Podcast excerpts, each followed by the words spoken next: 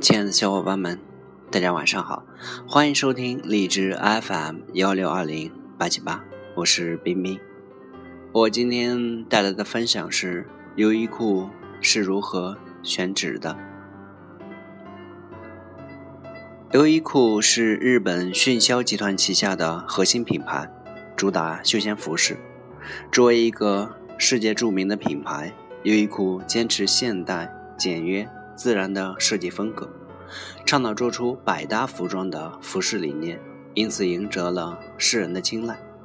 而作为优衣库的创始人刘景正，也通过此强势品牌的长期热销，当仁不让地成为了富豪。其在2009年的个人财富总值达到了5700亿日元，并在2013年福布斯全球亿万富豪排行榜中获得了第六十六名的好成绩。其实，经营任何一个事业都不是一帆风顺的，优衣库也并不例外。特别是因为店面选址上的失误，曾经让刘景正销售惨淡。但是刘景正能够敏锐地发现错误，并及时改正，使得优衣库这个品牌得以扭亏为盈，持续保持优秀的销售业绩。刘景正刚刚进入服装这个行业，就敏锐地意识到店铺选址对经营服饰的重大影响。在优衣库一号店成功运营之后，刘景正的目标转而投向了市郊。一九八五年，优衣库二号店开张了，而其地理位置就在下关市郊外，前身是一家汽车用品店，店内所有的物品已经撤走。只要稍作装修，就可以开门营业了。这家店既是优衣库扩大规模的第一家分店，也是其拓展郊外型商店的第一家。这之后，优衣库把好几家店的店址都放在了郊外。想要获得良好的销售业绩，就要想方设法的吸引顾客，这就意味着优衣库必须拥有强大的宣传攻势才行。刘景正决定。选择集中式的店铺选址策略，把店面都放在同一个区域，用以增加规模效应和叠加宣传效果。为了实现这个战略，他把新店址集中在了山阳道高速公路中心区域。这些聚合的据点使得优衣库的规模迅速扩大，知名度也大幅提升。那时，日本正值购买私家车的热潮。郊外和路边成了适合开店的新选择。一般郊外店的客户大多是正在休假的年轻人，对于他们来说，休闲服不再是与年龄和性别紧紧相关，而仅仅是一种大众化的市场需求。根据郊外店消费者需求结构的不同，刘景正改变了二号店原本与一号店相同的产品结构，而是以基础商品为主。以应对更加大众化的消费者的需求。与此同时，刘景正发现，与那些光谷繁华商业街品牌专卖店的顾客相比，光谷郊外店的顾客通常具有更加直接明确的购买目标，所以郊外店的销售成交率很高，甚至高过了都市商圈的品牌专卖店。正是在选址上的大胆和独具慧眼。让优衣库收获了意想不到的成功。对于都市店来说，之所以在路边开设店铺，是因为路边地段使得商店门前有较大的人流量和车流量，并且便于到达。路边视野宽阔，人们能够从很远的地方辨识到，认知度相对会比较高。美中不足的是，这样的地段普遍租金会很贵。并不是任何企业都销售得起的。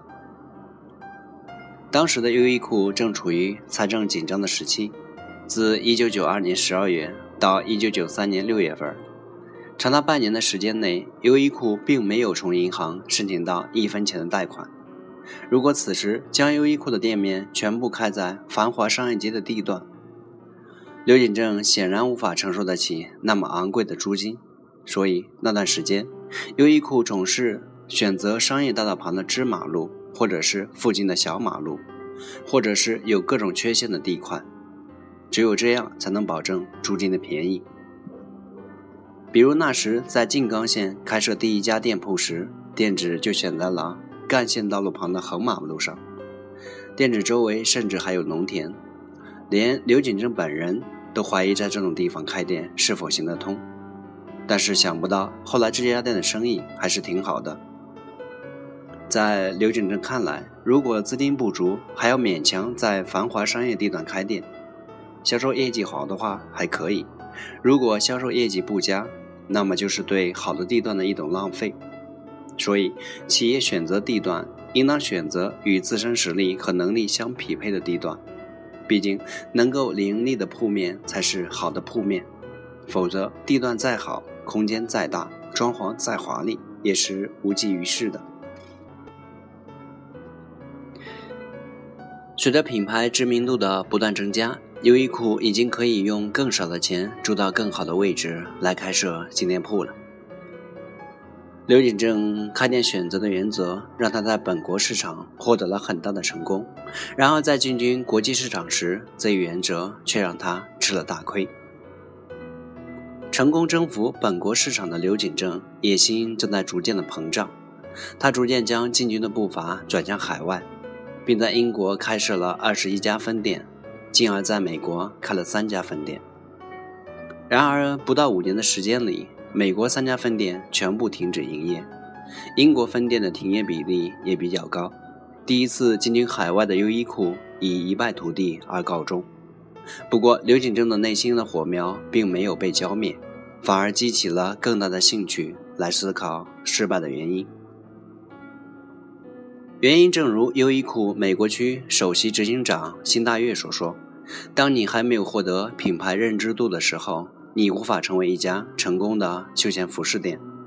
你在狭小、平庸、不足一万平方英尺的地方卖衣服，约九百三十平方米。”人们很难对你提得起兴趣。选址在并不繁华的地段，再加上店面狭小，使得本就不出名的优衣库把自己排斥在了消费者的视野之外。这正是优衣库出入海外市场遭到了惨败的原因。经过不断的实践、失败、反复和调试，2005年，优衣库重整旗鼓，发出了向海外扩张的第二轮攻势。这次的刘景正彻底的更换了原先在市郊开店的策略，改为血拼海外国家的主要城市、黄金地段、商业旺铺的策略。最后，优衣库一雪前耻，终于获得了开拓海外市场的胜利。